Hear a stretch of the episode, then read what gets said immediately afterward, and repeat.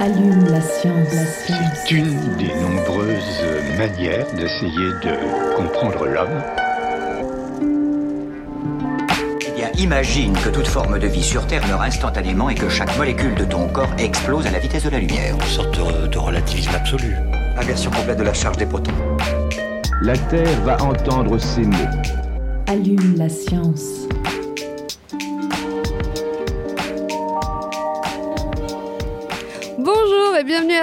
Et toutes dans Allume la science, l'émission qui vous branche chaque semaine sur l'actualité des laboratoires de l'UM. Et aujourd'hui, je vous propose Question pour une championne.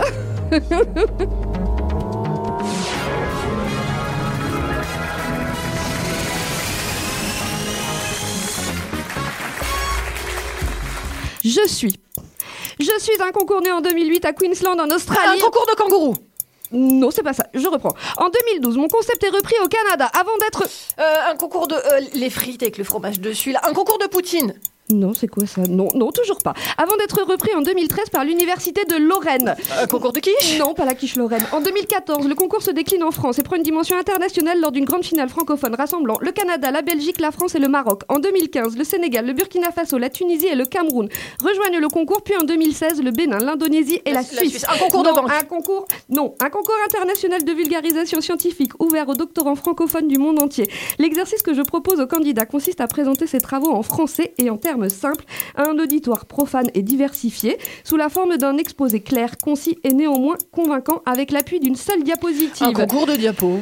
Souvent abordé sous l'angle de l'humour et utilisant des références à la culture populaire et des métaphores variées, je prépare les futurs chercheurs à la prise de parole grâce à l'entraînement d'un coach mis à disposition des candidats par les collèges doctoraux, organisateurs des finales régionales. Je tire mon nom de la durée imposée à chaque candidat pour résumer sa thèse en 180 secondes. Je suis, je suis, je suis, je Ma suis, thèse en je 180 secondes. oui, vous l'avez compris, nous recevons aujourd'hui les candidats de l'Université de Montpellier, lauréates parce qu'il n'y a que des filles, oui, lauréates de la finale régionale de ce concours qui s'est tenu à Nîmes le 17 mars dernier. Julie Bas, bonjour. Vous êtes doctorante à l'IGF, l'Institut de génomique fonctionnelle de Montpellier, et vous avez donc décroché le second prix du jury, le deuxième prix du jury d'ailleurs, pardon. C'est bien ça? Et oui. Julie Caillé, bonjour. Vous êtes doctorante au LIRM, le laboratoire d'informatique, de robotique et de microélectronique de Montpellier. et Vous êtes arrivée troisième prix du jury. Donc bonjour. Bonjour. Enfin, Pauline Bron, vous êtes doctorante à l'ICGM, l'Institut Charles Guérard de Montpellier, et vous avez quant à vous décroché le prix du public qui vous a donné accès à la demi-finale nationale organisée à Paris le 28 mars dernier. Vous nous en direz un mot. Bonjour. Pour commencer, félicitations à toutes les trois. Merci. Alors vous me direz, le, le premier prix du jury, dans tout ça, je n'en ai pas parlé. Il a été décerné à Flo Sorde, doctorante à l'université de Nîmes, que nous félicitons bien sûr et que nous saluons. Donc c'est avec vous trois que nous allons passer les 30 euh, prochaines minutes. En attendant mes 3 minutes à moi, elles sont largement dépassées. Donc j'en profite, je te présente rapidement avec moi, comme chaque semaine, pour mener cette interview et les 180 prochaines, Aline Perriot. Bonjour. Oui, t'es surprise pour une fois, c'est gentil. Tout à fait. Allume la science, vous avez le programme, c'est parti. Chargement de l'engin terminé. Nous sommes à 0 moins 60 secondes. 59, 58, 57, 56, 55, 54. Alors, pour commencer, je vous propose un, un petit tour de table. Donc, j'ai juste cité les laboratoires dans lesquels vous, vous travaillez, mais peut-être que vous pouvez nous dire un, un- un petit mot en moins de trois minutes sur euh, vos travaux respectifs. On va commencer par vous, Pauline. Alors, euh, où est-ce que, où est-ce, que- enfin, sur, sur quoi vous travaillez? Alors, euh, pour ma part, c'est un peu particulier parce que je suis en co-tutelle entre euh, l'Espagne et la France. Donc, euh, c'est un projet européen.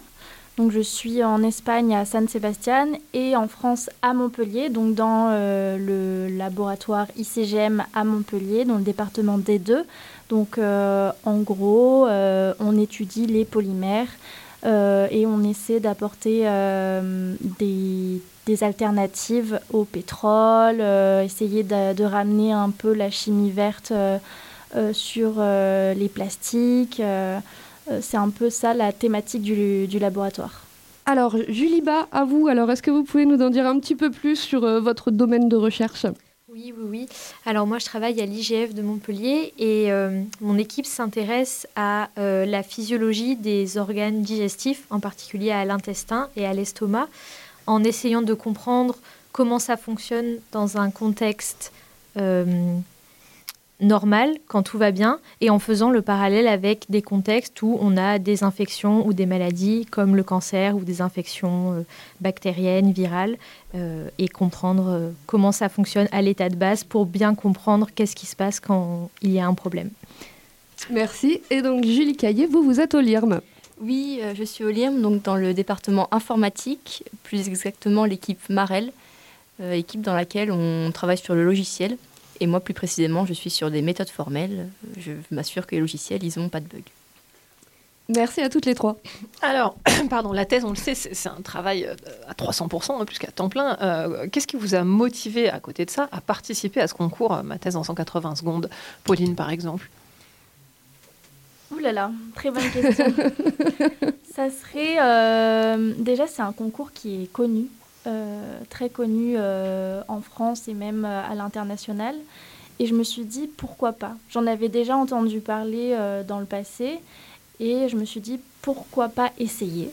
J'ai un sujet assez actuel qui, est sur, qui se porte sur les plastiques. Et pourquoi pas essayer de vulgariser mon sujet euh, ce nouveau terme euh, de plastique qui sont les vitrinaires, essayer d'expliquer au public ce que c'est. Et puis, euh, premièrement, et ça, ça a été aussi mon, ma première motivation, c'est expliquer mon sujet de thèse à ma famille. Très bien, bonne idée. vous, Julie, Julie Bas, pardon, on a deux Julie. Qu'est-ce que ça a été pour vous la motivation pour vous inscrire à MT 180 Moi, j'ai entendu parler de ce concours depuis quelques années. En fait, j'ai une amie qui, euh, a participé à ce concours il y a quelques années, qui m'a grandement encouragée à le faire. Euh, et puis j'avais super envie de, partager mon sujet thèse, évidemment. Et puis comme Pauline, euh, une envie un petit peu que mes proches comprennent un peu mieux ce que je fais, puisque c'est vrai que quand on nous pose la question, si on n'y réfléchit pas, bah, on se retrouve bloqué, on ne sait pas quoi répondre. Et bah, maintenant, c'est un peu plus facile du coup. Et enfin, Julie Caillé, vous, qu'est-ce que ça a été votre motivation pour vous inscrire à ce concours? Euh, bah, Principalement mon collègue de bureau, euh, Thomas, qui a participé aussi à, l'édition avec nous, qui, euh, qui, lui était vachement motivé pour faire ça. Et la motivation étant contagieuse, il m'a contaminée. Et puis aussi le fait qu'au labo, on fait pas mal aussi déjà un peu de vulgarisation, que j'avais déjà pas mal fait, que j'avais trouvé une façon un peu amusante de le faire et que je me suis dit que si ça marchait sur les enfants, ça marchait peut-être sur les grands aussi, donc autant essayer. Bien vu. Alors j'ai cité en introduction le collège doctoral, donc comme organisateur de l'événement. Le collège doctoral, c'est l'instance qui regroupe les écoles doctorales. Je pense que le grand public, ne sait pas trop ce que c'est. Est-ce que vous pourriez, euh, l'une de vous, en deux mots, nous dire à quoi ça sert une école doctorale quand on est doctorant? Qui, accepte de répondre à cette question? Julie Caillé?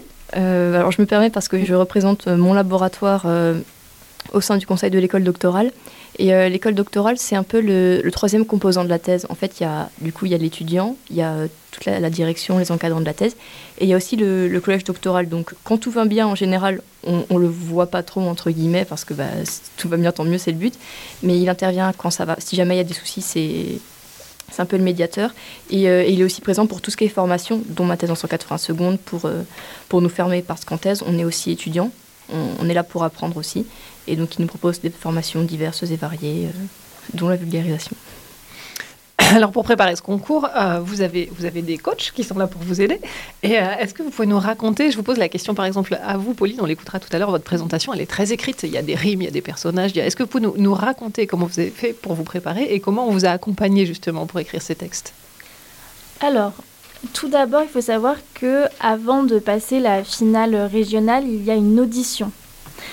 Donc, un texte de 3 minutes doit être préparé à l'avance par euh, chaque candidat de à peu près 3 minutes. Donc là, ça a été euh, la première partie de la construction de mon texte. Donc l'idée euh, générale du texte, bah, c'est là, c'est à ce moment-là.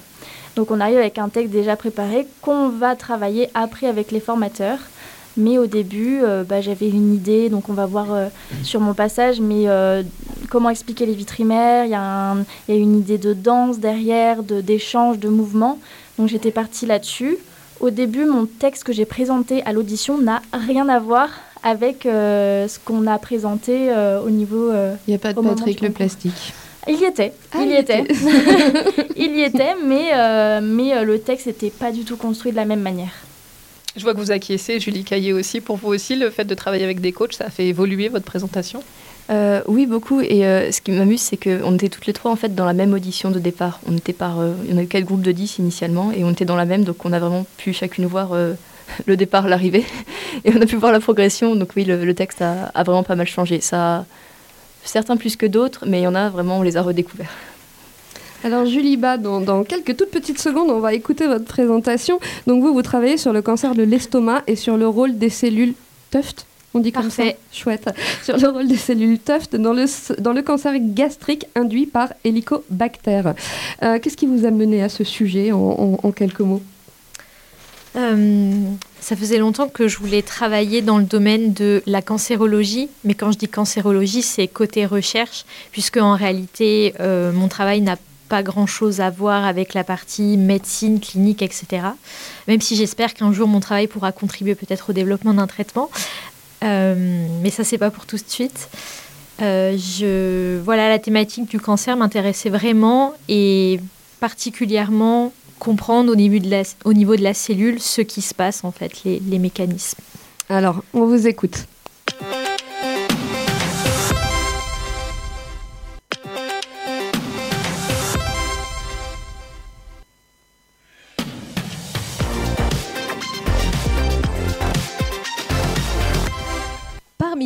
Ce soir, certains sont infectés par une bactérie, Helicobacter. Alors non, ce n'est pas une bactérie qui fait de l'hélicoptère, mais plutôt le genre qui donne le cancer. Plus précisément, le cancer de l'estomac. 800 000 morts chaque année. Alors, dans le cas où la bactérie aurait décidé de rentrer en guerre contre nous, suivez-moi. Je vais vous transporter au cœur de la bataille, dans notre estomac. La ligne de front, c'est notre muqueuse gastrique, une muraille de cellules qui empêche les bactéries d'envahir notre corps. Et juste derrière cette muraille, on a une seconde ligne de défense, notre système immunitaire, une armée de cellules prêtes à croiser le fer. Mais pour que le système immunitaire sache que la sournoise hélicobacter approche de l'autre côté de la muraille, il lui faut un signal d'alarme. Justement, nos cellules Tuft sont là. Imaginez-les comme des sentinelles postées sur la muraille, en haut des tours de guet, scrutant l'horizon et sonnant l'alarme au moindre signe de l'ennemi. Ce signal est essentiel pour notre système immunitaire car il lui permet de déclencher la réaction de défense de notre organisme, l'inflammation. Mais attention, car parfois une inflammation trop forte ou mal contrôlée peut grandement endommager le champ de bataille. Des trous, des bosses, des ulcères, des cancers. Ce champ de bataille, c'est le terrain que je scrute pour comprendre dans ma thèse comment, parfois, les actions de nos cellules qui font face à Helicobacter peuvent conduire au développement du cancer de l'estomac. Pour cela, je peux compter sur mes précieuses alliées, mes souris de laboratoire. Grâce à elles, je peux reproduire les mêmes batailles et espionner tout ce qu'il se passe durant le combat en regardant sous mon microscope. Ainsi, j'ai pu observer que lorsque le système immunitaire reçoit le signal des sentinelles, il va balancer tout son attirail contre Helicobacter. Lymphocytes, phagocytes, cytokines, missiles, grenades et dynamite Mais tout ça sans réfléchir aux conséquences, car c'est un peu trop violent pour notre estomac. En revanche, lorsque les sentinelles sont absentes de leur poste d'observation, le système immunitaire ne s'enflamme pas et donc le cancer n'apparaît pas. Résultat, j'ai révélé la stratégie d'Helicobacter qui se sert de nos sentinelles pour manipuler le système immunitaire et faire un cancer. Mon travail pourra alors contribuer au développement d'un traitement dont le mode d'action serait de bloquer cette stratégie pour vaincre le cancer de l'estomac. Et quand Helicobacter ne pourra plus nous tuer du cancer, eh bien, elle pourra toujours se satisfaire, qui sait, en allant faire un tour d'hélicoptère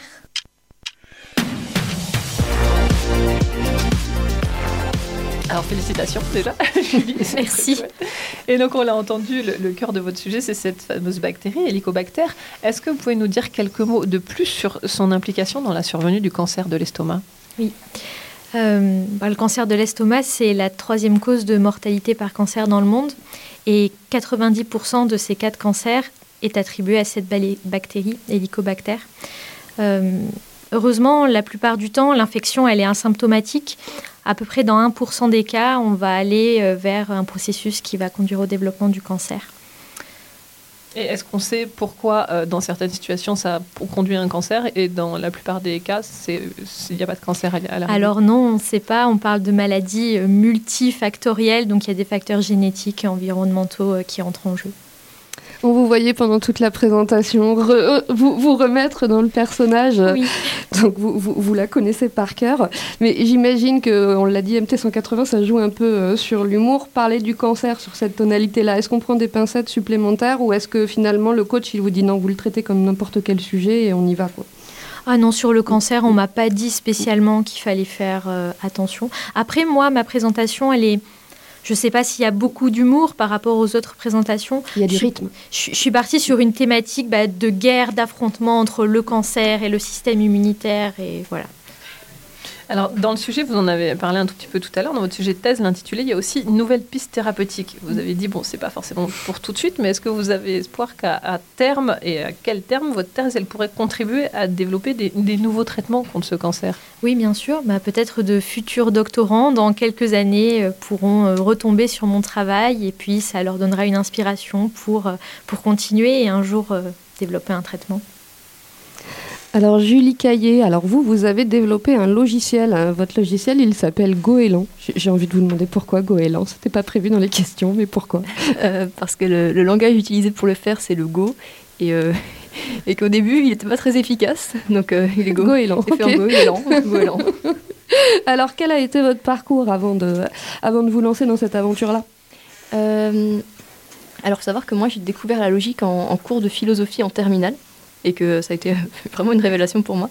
Donc euh, j'ai continué en informatique, donc euh, licence, master classique, et euh, arrivé à la fin de mon master, on m'a dit qu'il y avait justement une thèse possible qui utilisait pas mal la logique, donc bah, j'ai sauté dessus et me voici maintenant. Super, eh ben, on vous écoute maintenant.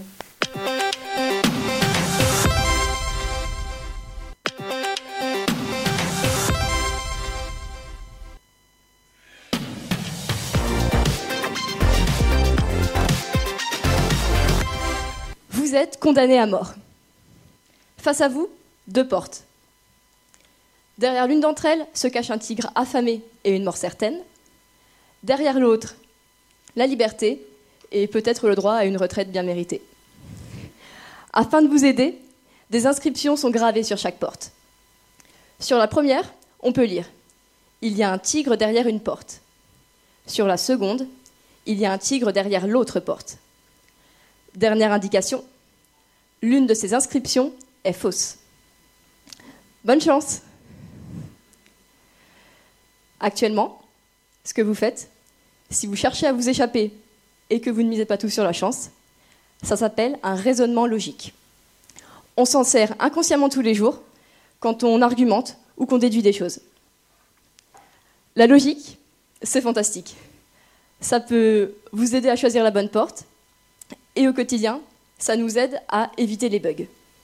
Vous savez, les bugs, ces moments un peu gênants, quand TikTok se ferme sans prévenir, ou que les moteurs de votre avion redémarrent en plein vol. Moi, ça m'embête, alors j'ai décidé d'utiliser le raisonnement logique pour détecter les bugs avant qu'ils ne se produisent. Reprenons votre avion.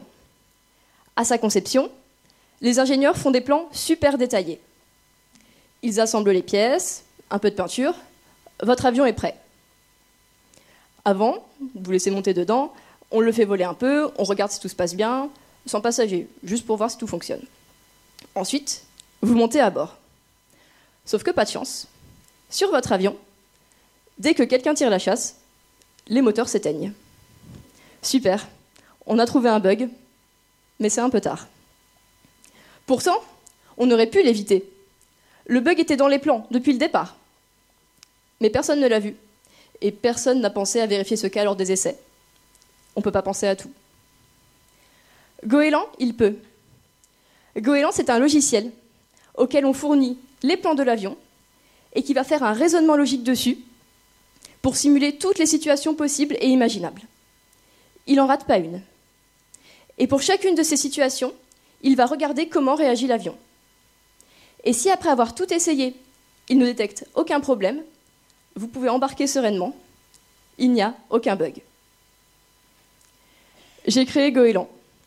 Et mon objectif, c'est qu'il soit capable de vérifier les plans de votre avion, TikTok, mais aussi tous les logiciels et applications que vous utilisez au quotidien. Et qu'à force de raisonnement logique, on parvienne à un monde sans bug et donc à un monde plus sûr. Et pour l'instant, je suis super fière de lui parce qu'il a tout de suite trouvé que le tigre, il était derrière la deuxième porte.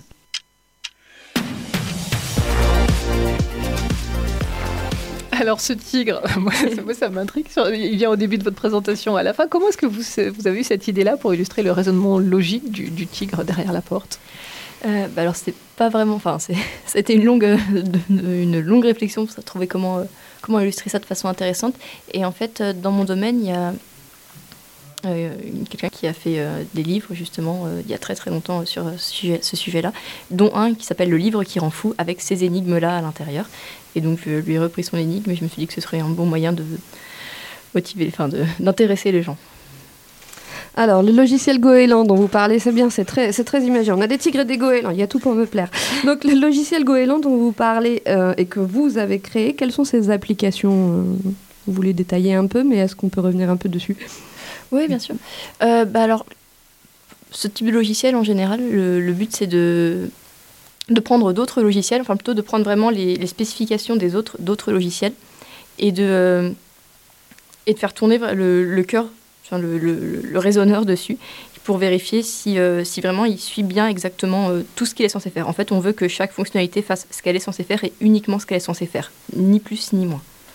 Donc c'est vraiment ça l'objectif. Mais ça demande un gros travail avec l'équipe qui l'a conçu pour savoir ce qu'il voulait faire de base.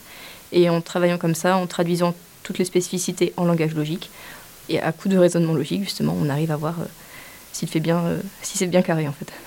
Et vous êtes en quelle année de thèse? Euh, Troisième année. Troisième année, donc ok, c'est pour bientôt alors la soutenance, c'est ça? C'est ça, rendez-vous dans six mois. Ok, et je vous ai pas demandé, Julie?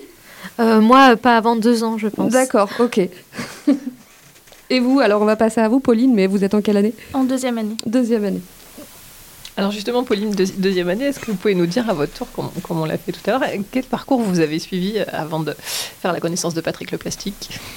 Alors, euh, c'est un parcours un peu traditionnel.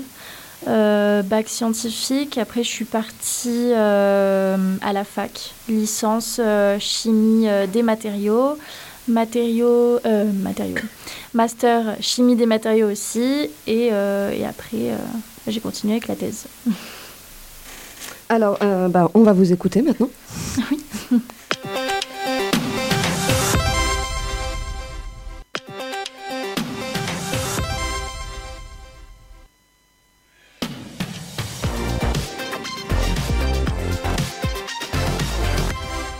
Connaissez-vous mon ami Patrick le polyuréthane alias Patrick le plastique Utiliser de façon systématique, les plastiques polyuréthanes, comme Patrick, nous entourent pour des raisons pratiques et économiques. Savez-vous que nous les côtoyons tous les jours? Vous les retrouvez notamment dans l'isolation de votre maison, dans le tableau de bord de votre voiture, dans vos vêtements et chaussures. Mais ces plastiques ne sont pas sympathiques, puisqu'ils sont fabriqués à partir de molécules toxiques et la plupart ne se recyclent pas et sont enfouis sous terre. Suite à une prise de conscience écologique, Patrick m'a donc proposé une mission, celle de créer une nouvelle génération de Patrick le plastique pour qu'elle soit fantastique, sans molécules toxiques et qui se recycle. Mission acceptée. À bord de mon laboratoire, toute mon attention se porte sur les polyhydroxyuréthanes, qui sont comme les polyuréthanes, mais qui ont l'avantage d'être fabriqués sans molécules toxiques, avec la particularité de posséder des groupements alcool dans leur composition. Cette nouvelle présence n'est pas sans conséquence puisque cela leur confère des propriétés de vitrimaire, c'est-à-dire que ces plastiques peuvent être recyclés en étant chauffés sans que leur propriété initiale ne soit altérée. Mais comment est-ce possible, me direz-vous? Immergeons-nous dans le plastique.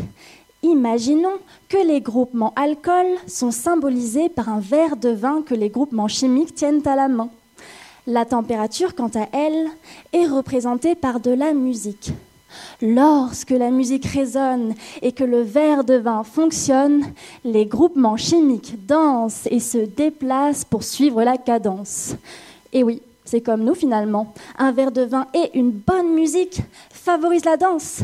Mais attention, il est important que tous les groupements danseurs valsent à l'unisson pour que le plastique ne perde pas ses propriétés au fur et à mesure qu'il soit recyclé.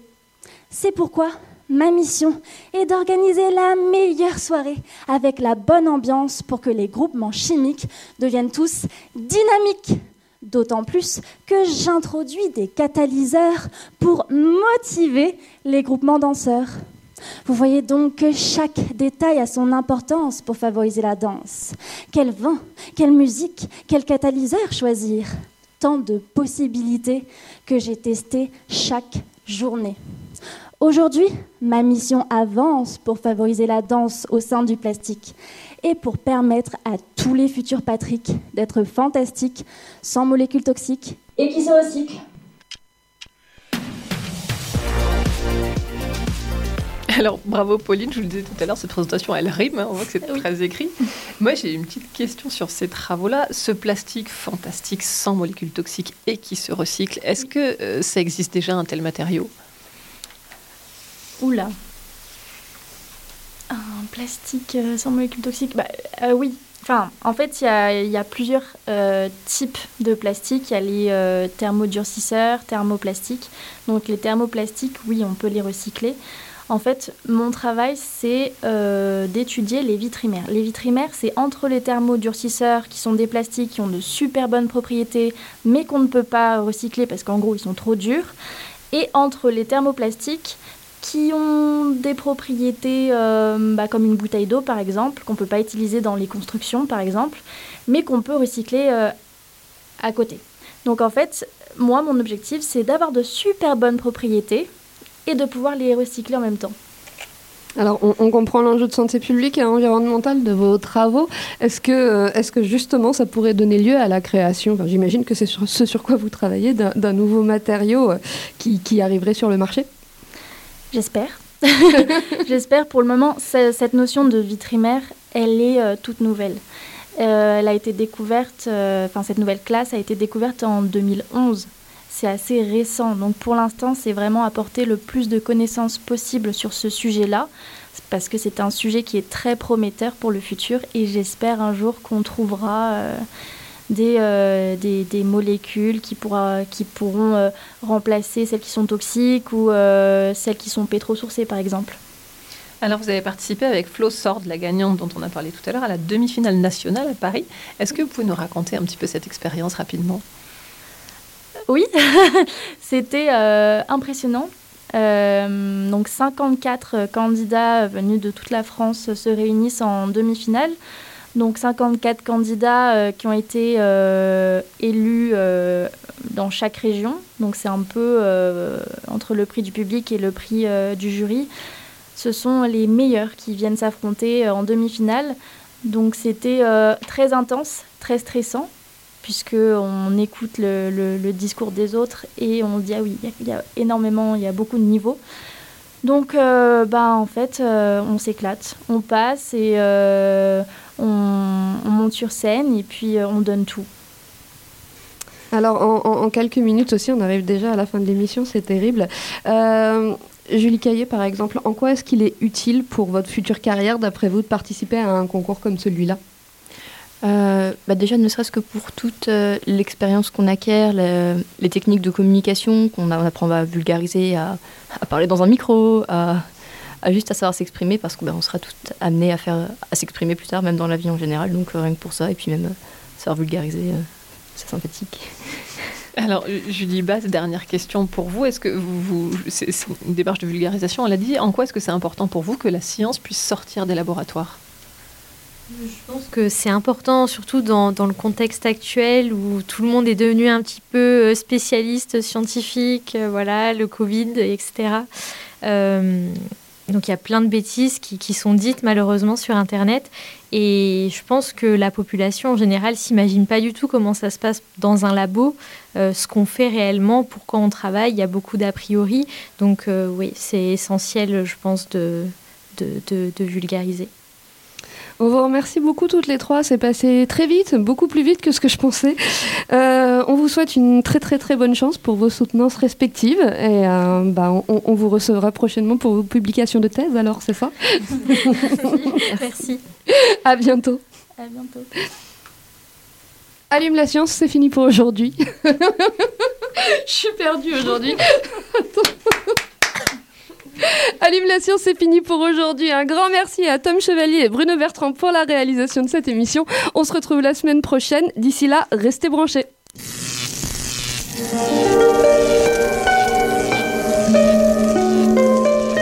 Allume la science. C'est une des nombreuses manières d'essayer de comprendre l'homme. Imagine que toute forme de vie sur Terre meurt instantanément et que chaque molécule de ton corps explose à la vitesse de la lumière. Une sorte de, de relativisme absolu. Inversion complète de la charge des protons. La Terre va entendre ces mots. Allume la science.